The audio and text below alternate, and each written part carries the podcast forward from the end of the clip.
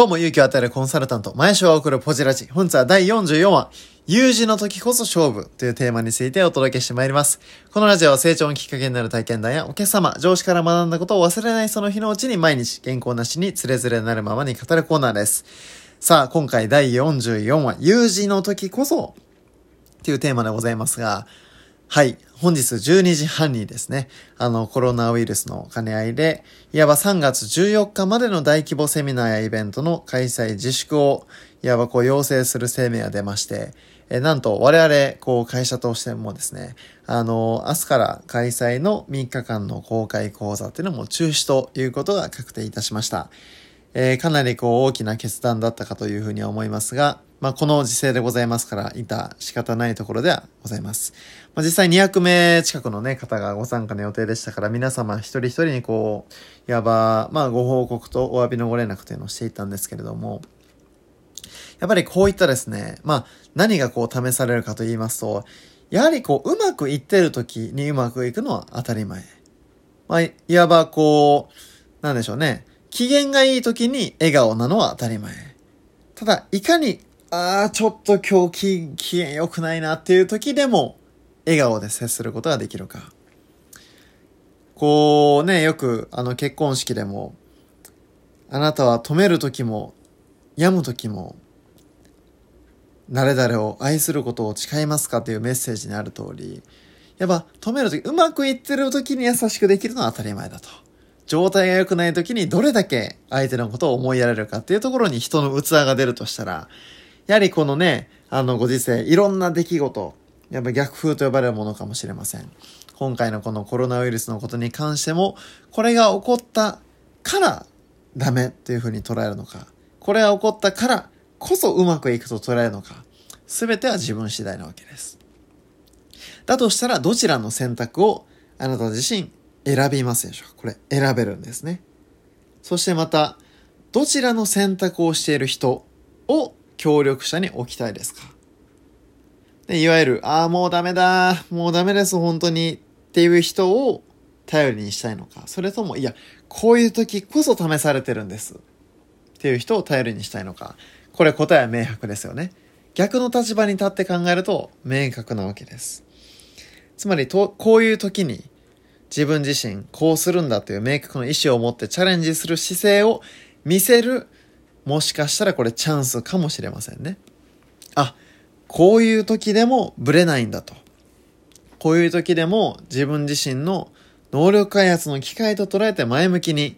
チャレンジしてる姿に、また信頼の点数が上がったりとか、何かあったらこの人に相談しようっていう、まあ、見えない部分ですけれども、そういったものを勝ち取ることっていうのは十分可能性としてあるわけです。重要なのはどちらも選べるってことですね。あの、私も水泳部でしたから、あのー、高速水着の時代がすっごい流行ったのって皆さんもご存知ですかね。あの、レーザーレーサーっていう、着るのにもうほんと3時間ぐらいかかる。またあの、費用も10万近くする。もうこんなのは水着なのかっていうね、こう、ものがありましたけれども、これが出た時どんな問題が起きたかっていうと、これ、あの、もともと速い選手ではなく、後半こうバテがちな選手がこの水着を着たことによって大幅に記録を伸ばしたんです。これなんでかっていうと、姿勢が強制されることによって、後半バテてくるとこれどうなるかというと、これボディポジションが下がるわけなんですよ。でボディポジション下がるとどうなるかとこれ抵抗が大きくなりますから、前に進む推進力が失われ、失速し、タイムにつながらない。から、こうならないためにトレーニングをして、体力をつけていくわけなんですが、この水着に乗っかっちゃった選手っていうのはこれトレーニングをしなくても後半持っちゃうわけなんですよ。そしたら記録も伸びちゃう。ただこれ、どうなったかというと、これ廃止になったんですよね。高速水着廃止。全身スーツだったのが男性は膝上までっていうのに限定されたわけです。で、ここで全く記録が伸びなくなってしまった選手を私はたくさん見てきました。つまり、この有事のこと。例えばこれまで扱えてた商品が扱えなくなりましたっていう時に、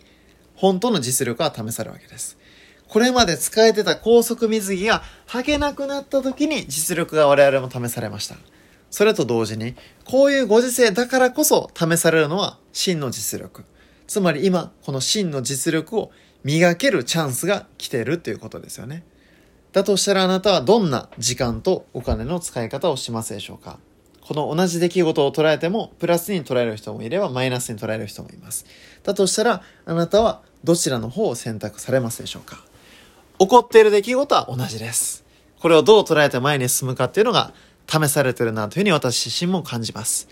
明日、我々営業所のメンバーとしても、緊急ミーティングを開いて、どうやったらもっとお客様の目標達成につながるサービスが提供できるのかということについて話し合います。こういうふうに同じ出来事が起こったとしても、どう捉えるかは自分次第ということを我々自身も念頭に置いて、明日からも元気に勇気を与える活動をしていければというふうに思います。皆さんもそれぞれの現場、大変なことたくさんあるかというふうに思いますが、え前を向いてですね、一歩一歩できることに集中してやっていきましょう。本日は以上です。ご清聴ありがとうございました。